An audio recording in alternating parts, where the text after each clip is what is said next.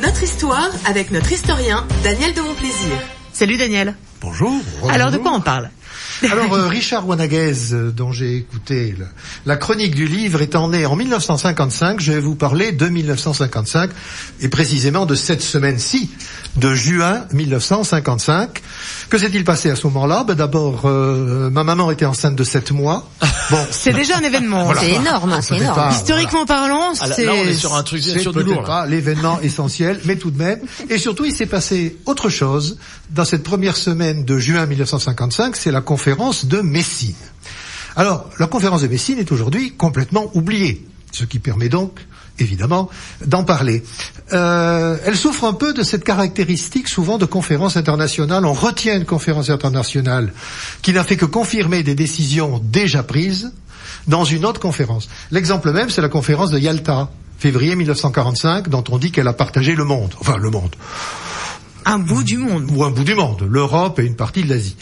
Euh, la conférence de Yalta, en réalité, n'a rien décidé. Elle n'a fait qu'entériner les décisions prises quelques semaines plus tôt à la conférence de Potsdam, près de Berlin. Bon, enfin voilà, euh, n'ergotons pas là-dessus et revenons à Messine. Mais Messine, pourquoi? C'est fondamental parce que c'est la conférence qui est à l'initiative de la création de l'Union européenne.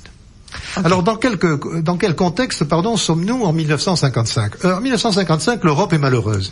Elle est malheureuse parce que les institutions qu'elle a mises en place ou qu'elle a tenté de mettre en place ne fonctionnent pas très bien. Churchill a encouragé l'Europe à se réunir, mais a dit pour ce qui est du Royaume-Uni, nous choisissons le grand large, dont déjà exit d'avance l'Angleterre, une espèce d'anté-Brexit, si l'on peut dire. Et d'autre part, la communauté européenne du charbon et de l'acier, la seule institution véritablement européenne créée, elle sert surtout, disons les choses, à piller le fer et le charbon allemand qui sont de meilleure qualité et qui viennent d'un pays vaincu. Bon. Et alors, quelques, quand même, quelques temps plus tard, des gouvernements un petit peu plus euh, intelligents décident qu'il serait peut-être temps de mettre en place une véritable et la première idée, c'est de former une communauté européenne de défense, la CED, qui ne verra jamais le jour, parce que projet mal embarqué, sous couvert de construire une défense, européenne, on était en train de mettre en place une version européenne de l'armée américaine.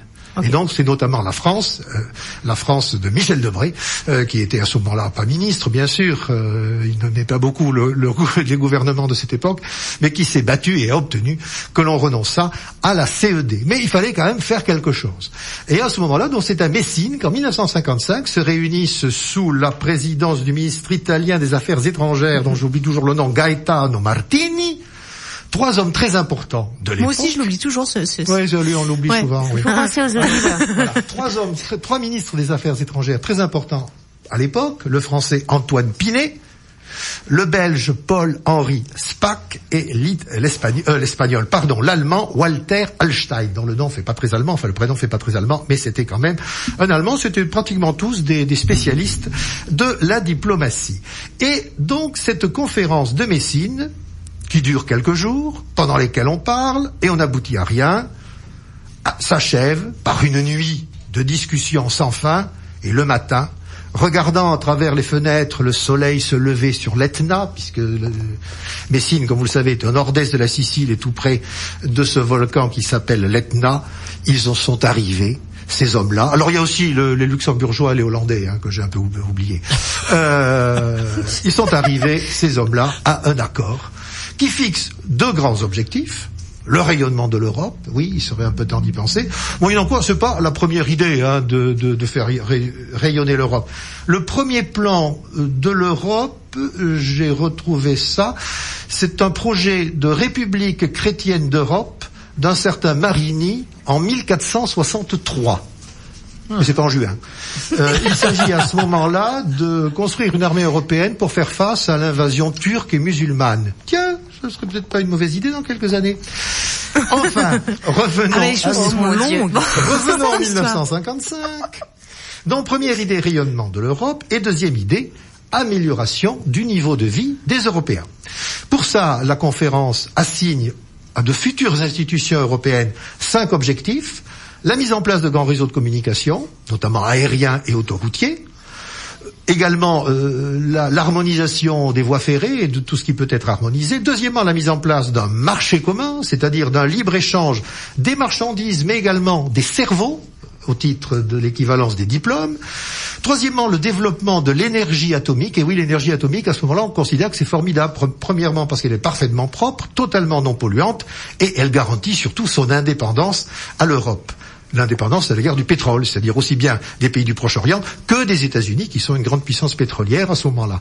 Le quatrième objectif, c'est l'harmonisation des politiques économiques, financières, budgétaires, et tenez-vous bien, fiscales et sociales ce qui, en 2021, n'a toujours pas été réalisé. Enfin, la mise en place, évidemment, d'institutions communes, communautaires, pour mettre en place tout ça, et déjà le débat se fixe sur la distinction entre fédération, c'est-à-dire supranationalité, ou confédération, c'est-à-dire entente des États, ce dont l'Europe n'est jamais à ce jour totalement sortie.